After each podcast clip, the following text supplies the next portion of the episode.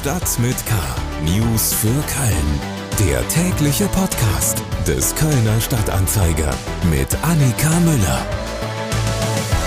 Moin zusammen und willkommen zu Stadt mit K. Sie sind bei der Ausgabe vom 18. Januar gelandet. Hier gibt's jetzt in etwa 10 Minuten Nachrichten aus, über und für Köln vom Kölner Stadtanzeiger.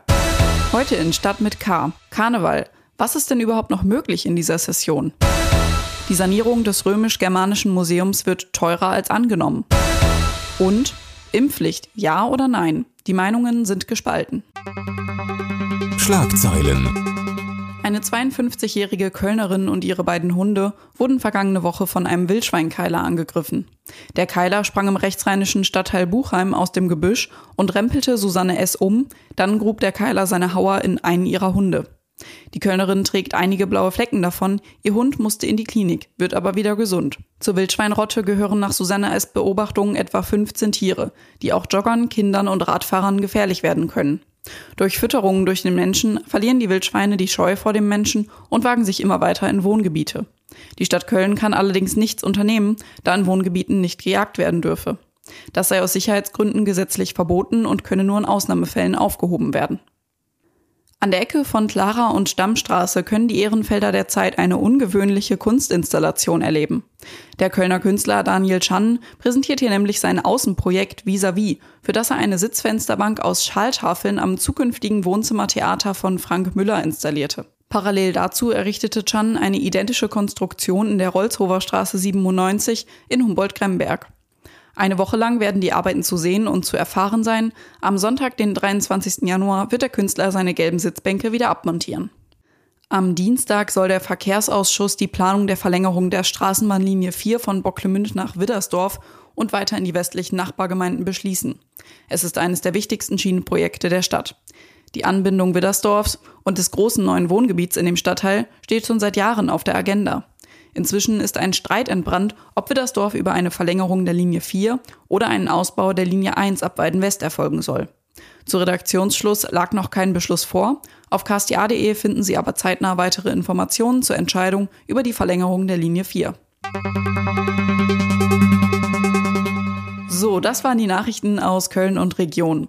Wir kommen zu den Themen, die wir etwas ausführlicher besprechen wollen. Fastelavend. Diese Karnevalssession ist schon wie die letzte außerordentlich ruhig. Zum 11.11. .11. gab es noch Hoffnung, aber dann hagelte es wieder Absagen. Düsseldorf verschiebt den Karneval bis in den Sommer. Das ist aber keine Option für die Kölner. Wir wollen jetzt aber nicht darüber sprechen, was alles nicht geht, sondern auch mal schauen, was dagegen geht.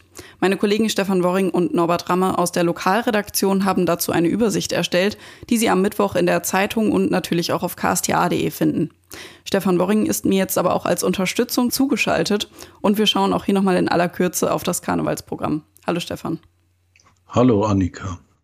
Die großen Sitzungen wurden ja soweit alle abgesagt. Heißt das jetzt, Karneval fällt komplett aus? Nein, natürlich nicht. Karneval wird nie komplett ausfallen, weil es immer Leute in Köln geben wird, die irgendwie Karneval feiern wollen. Was auf jeden Fall stattfinden wird weiterhin, ist die Puppensitzung im Henneschen Theater, weil die unter die Kategorie Theater fällt und nicht unter Sitzung. Und auch das Divertisse Männchen in der Oper wird Ende des Monats Premiere feiern. Und da kann man auch hingehen. Äh, Im Moment ähm, versuchen äh, gerade die Vereine ähm, es hinzukriegen, dass sie ihr Vereinsleben irgendwie am Laufen halten und machen statt großer Sitzungen jetzt kleine, oft auch interne Veranstaltungen. Also gestern Abend zum Beispiel hat die KGUHU in Delbrück in der Kneipe eine Herrensitzung gemacht, alles unter 2G plus. Und ähm, da waren vielleicht 40 Leute und ähm, Jörg P. Weber und der Nobel Michael Hehn sind aufgetreten und man feiert dann Karneval in einem kleinen äh, Kreis äh, und versucht so das Vereinsleben aufrechtzuerhalten. Hm. Wie sieht es denn bei den Veranstaltungsorten aus, die zu Karneval normalerweise ausgebucht sind? Sind die jetzt ganz dicht oder läuft da noch irgendwas trotzdem? Also das ist ganz unterschiedlich. Ähm, Äh, im, Im Tanzbrunnen wird morgen die ZDF-Mädchensitzung aufgezeichnet. Da werden aber sonst nicht so viele Veranstaltungen sein, weil halt die äh, Zuschauerzahl auf 750 begrenzt ist. Das heißt, ähm, das ist so eine Dimension, die sich für große Veranstaltungsorte je nachdem halt auch nicht rechnet. Im Gürzenich wird es kleinere Veranstaltungen geben. Ähm, und äh, teilweise ist es so, dass im Moment auch ausgetestet wird, ähm, wie die Resonanz der Leute ist. Ähm, der Chef von Deiters, Herbert Geis, versucht gerade eine Veranstaltung auf die Bahn zu setzen im Lindner Hotel. Ähm, die wird halt ein karnevalistisches Programm haben. Man soll kostümiert dahin kommen, sitzt aber an Tischen und es gibt ein Menü. Also es ist nicht vergleichbar mit einer herkömmlichen Sitzung. Hm. Aber es gibt Möglichkeiten, im kleinen Kreise trotzdem irgendwie Karneval zu feiern. Genau, der, der große, die große Frage ist ja, sind die Leute bereit, dahin zu gehen? Also ähm, ich glaube, viele Leute sind verängstigt und die werden halt nicht ausgehen. Andere sagen, ja, ähm, wenn ich geimpft, genesen, geboostert und frisch getestet bin, dann kann ich auch Karneval feiern gehen. Und ähm, jetzt muss man halt mal rausfinden, ähm, ob genügend Leute kommen, dass sich sowas rechnet. Wir bleiben gespannt, was äh, stattfinden kann. Ähm, auf ksta.de gibt es dazu immer aktuelle Infos. Köln. Seit drei Jahren ist das Römisch-Germanische Museum am Kölner Roncalli-Platz geschlossen. Teile der Ausstellung wurden in das belgische Haus an der Sizilienstraße verlegt. Wer genauer hinschaut, sieht, dass trotz der Schließung die Bauarbeiten noch nicht begonnen haben, auch wenn sie letztes Jahr im Frühling hätten beginnen sollen. Mir ist jetzt Tim Attenberger aus unserer Lokalredaktion zugeschaltet. Hallo Tim. Hallo Annika. Woran liegt es, dass die Bauarbeiten noch nicht begonnen haben? Ja, das liegt letzten Endes daran, äh, dass die ähm, Stadt sich da noch in einer relativ frühen Planungsphase befindet, ähm, was äh, auch dem der, der Tatsache geschuldet ist, ähm, dass da durchaus äh, mehr Schwierigkeiten aufgetreten sind, als man am Anfang gedacht hat. Ähm, zum Beispiel war auch äh, am Anfang noch gar nicht klar, dass äh, daneben die historische Mitte mit dem neuen Stadtmuseum gebaut werden soll. Und ähm, äh, so kam dann äh, die Idee, dass man die beiden Häuser miteinander verbinden könnte, um im Prinzip die Kölner Stadtgeschichte von der Römerzeit bis äh, ins Hier und Jetzt zu erzählen. Äh, ähm, äh, erreichen könnte, indem man die beiden Häuser eben zusammenbindet. Und das soll unter anderem mit einem unterirdischen Tunnel geschehen, ähm, der äh, die beiden Gebäude verbinden soll und erreichen soll, dass man eben als Besucher ähm, dann vom einen ins andere Haus gelangen kann und äh, gar nicht so sehr den Eindruck hat, äh, dass da so eine, so eine Art Bruch drin ist, dass man in ein anderes Haus gewechselt ist. Und äh, all diese Dinge waren halt am Anfang nicht klar. Und ähm, dadurch, dass so viel Zeit verstrichen ist, ist es jetzt auch so, dass der Denkmalschutz mittlerweile höhere Anforderungen steht, denn das Gebäude steht tatsächlich seit 2016 auch noch unter Denkmalschutz. Und all das hat natürlich die äh, Planungen verzögert und damit auch den Beginn der Bauarbeiten. Hm. Es hat sich abgezeichnet, dass die Kostenkalkulation auch nicht so ganz hinhaut. 2015 hat man noch 42 Millionen Euro angesetzt, doch das reicht bei weitem nicht.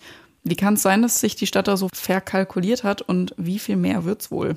Also es ist halt so, dass, äh, dass man sagen kann, die Stadt hat sich in dem Sinne erstmal nicht verkalkuliert, weil es 2015 sicherlich so gewesen wäre, dass man mit so einer Größenordnung plus minus 10 Prozent, sage ich mal, hingekommen wäre. Aber weil eben sieben Jahre vergangen sind und äh, in der Zwischenzeit die Baupreise enorm gestiegen sind, ähm, also ganz grundsätzlich auf dem, auf dem Weltmarkt kann man sagen, ähm, ist diese Kalkulation natürlich nicht mehr zu halten. Und dann eben dadurch, dass man äh, damals solche komplexen Dinge wie diesen unterirdischen Tunnel, von dem ich eben sprach, äh, nicht eingeplant hatte und das kostet natürlich auch Geld. Ähm, dann hat man festgestellt, dass auch an den Nebengebäuden, wie zum Beispiel der Dombauhütte, die auch zu dem äh, Museumskomplex gehört, äh, auch Undichtigkeiten am Dach sind und so weiter und so fort. Das heißt also, man hat auch zusätzliche Mängel festgestellt. Und all das zusammen sorgt dann eben dafür, dass diese 42 Millionen Kalkulation nicht mehr ähm, standhalten kann. Wie viel teurer es tatsächlich wird, kann man jetzt schwer sagen, aber ich würde mal so aus, aus den Erfahrungen ähm, anderer Museumsbauten oder Kulturbauten in Köln äh, davon ausgehen, dass wir da sicherlich äh, von einem höheren zweistelligen Millionenbetrag äh, sprechen, den es dann am Ende teurer werden wird. Die Öffnung war ja für 2026 geplant. Ist das jetzt noch realistisch? Also ob dann tatsächlich 2026 schon wieder eröffnet werden kann, ähm, das äh, bezweifeln mittlerweile viele, weil es einfach zu knapp ist. Ne? Es sind ähm, ja dann theoretisch nur noch vier Jahre Zeit. Ähm, das kann gut gehen, aber die Wahrscheinlichkeit, dass das funktioniert, ähm, die sinkt auch dadurch, dass man natürlich jetzt nicht erwarten kann, dass wenn man ein über 40 Jahre altes Gebäude ähm, saniert, dass man da nicht noch auf irgendwelche unerwarteten Probleme oder Überraschungen stößt während der Arbeiten. Ähm, allein deshalb ist es halt nicht äh, ganz realistisch, dass der Zeitplan so einzuhalten ist. Tim Attenberger aus unserer Lokalredaktion zur Sanierung des römisch-germanischen Museums. Den ganzen Artikel lesen Sie auf ksta.de. Corona News. Impfpflicht. Ja oder nein? Vielerorts werden die Proteste gegen die Corona-Maßnahmen und auch gegen eine drohende Impfpflicht lauter. Am Montagabend sind wieder mehr als 1000 Menschen in Köln zum sogenannten Montagsspaziergang auf die Straße gegangen. Zeitgleich fand dieses Mal aber auch eine Gegendemonstration statt. Die beiden Lager trafen am Neumarkt aufeinander.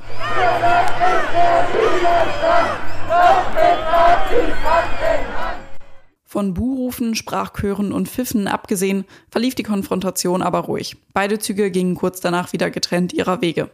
In der aktuellen Episode des Wochentester-Podcasts äußerte sich auch der Virologe Klaus Stör zur Impfpflicht. Und wenn die Impfpflicht tatsächlich das Beste wäre, dann kommt sie allerdings jetzt in diesem Winter zu spät und meines Erachtens für die nächste Atemwegserkrankung im Winter 2022, 2023 wird sie nicht mehr notwendig sein. Bundesgesundheitsminister Karl Lauterbach hält dagegen weiter an einer Impfpflicht fest.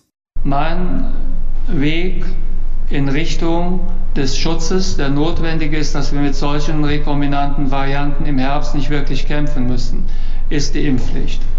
Beide sind sich aber einig, dass wenigstens aktuell weiter Vorsicht geboten ist, um die Krankenhäuser zu entlasten. Aktuelle Informationen zum Coronavirus und auch zur Impfpflichtdebatte finden Sie auf ksta.de slash Corona. Den Wochentester-Podcast mit Stör finden Sie wie immer auf der Podcast-Plattform Ihrer Wahl oder ksta.de slash podcast. In der nächsten Episode am Freitag wird es dort auch weiter um die Impfpflicht und Omikron gehen. Und damit sind wir auch schon wieder am Ende dieser Episode von Stadt mit K angekommen.